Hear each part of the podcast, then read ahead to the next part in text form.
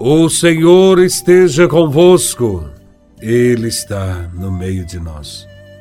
Proclamação do Evangelho de Nosso Senhor Jesus Cristo, segundo São Lucas, capítulo 9, versículos de 46 a 50. Glória a Vós, Senhor. Naquele tempo, houve entre os discípulos uma discussão para saber qual deles seria o maior. Jesus sabia o que estavam pensando. Pegou então uma criança, colocou-a junto de si e disse-lhes: Quem receber esta criança em meu nome, estará recebendo a mim. E quem me receber, estará recebendo aquele que me enviou. Pois aquele que entre todos vós for o menor, esse é o maior. João disse a Jesus: Mestre, vimos um homem que expulsa demônios em teu nome, mas nós lhe proibimos, porque não anda conosco. Jesus disse-lhe: Não o proibais, pois quem não está contra vós está a nosso favor. Palavra da salvação. Glória a vós, Senhor. O Evangelho nos convida a refletirmos sobre o amor que serve e não o amor que quer ser servido. Jesus tinha dito a seus discípulos que iria até Jerusalém, que lá seria preso, torturado, morto e que ressuscitaria no terceiro dia. Jesus está disposto a dar a vida por nós. Parece que os discípulos não entenderam. E entre eles começa a discussão sobre quem seria o maior. Os discípulos, de fato, não entenderam que também eles devem dar a vida por causa do reino de Deus e devem dar a vida, principalmente, pelos pequenos deste mundo.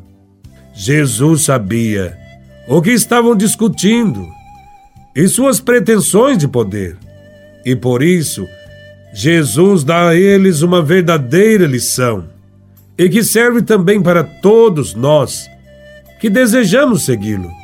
Para Jesus, quem quiser ser o maior deve ser o menor aquele que serve.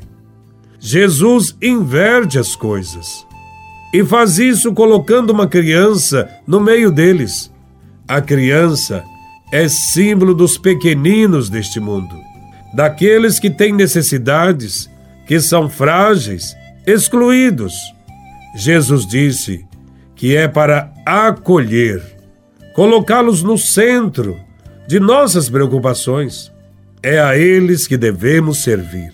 E servir por amor, sem esperar recompensa. Precisamos servir aqueles que não podem retribuir nada a nós. Porque se a gente serve somente a quem nos pode retribuir, então agimos por egoísmo, interesse. Agimos esperando coisas em troca. E isto não é amor.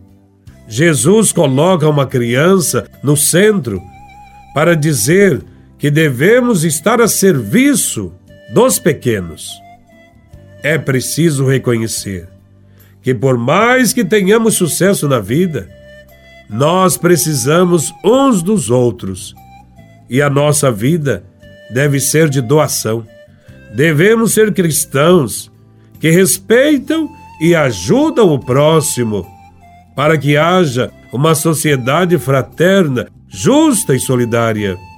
Como amigos e seguidores de Jesus de Nazaré, devemos construir o seu reino, construir um reino de paz para todos, acolher e proteger os pequenos, tratá-los com dignidade, para que suas vidas não sejam diminuídas pois Deus não quer ver nenhum de seus filhos sendo tratados com preconceito, como inferiores perante aos seus semelhantes. Grandes são aqueles que se abaixam, para que aqueles que estão embaixo sejam elevados. Neste mundo, precisamos somar forças para construir um mundo mais justo, sem racismo, sem ódio, sem violência. Jesus quer que sejamos acolhedores e não discriminadores. É isto que aprendemos na segunda parte do Evangelho, onde Jesus diz a seus discípulos que não devem proibir aqueles que fazem o bem usando o seu nome. Jesus quer que todos façam o bem. Jesus não se importa que usem o seu nome para fazer o bem. O que não é permitido é usar o nome de Jesus para fazer o mal, para disseminar o ódio, a violência, para discriminar pessoas ou para extorquir dinheiro de fiéis.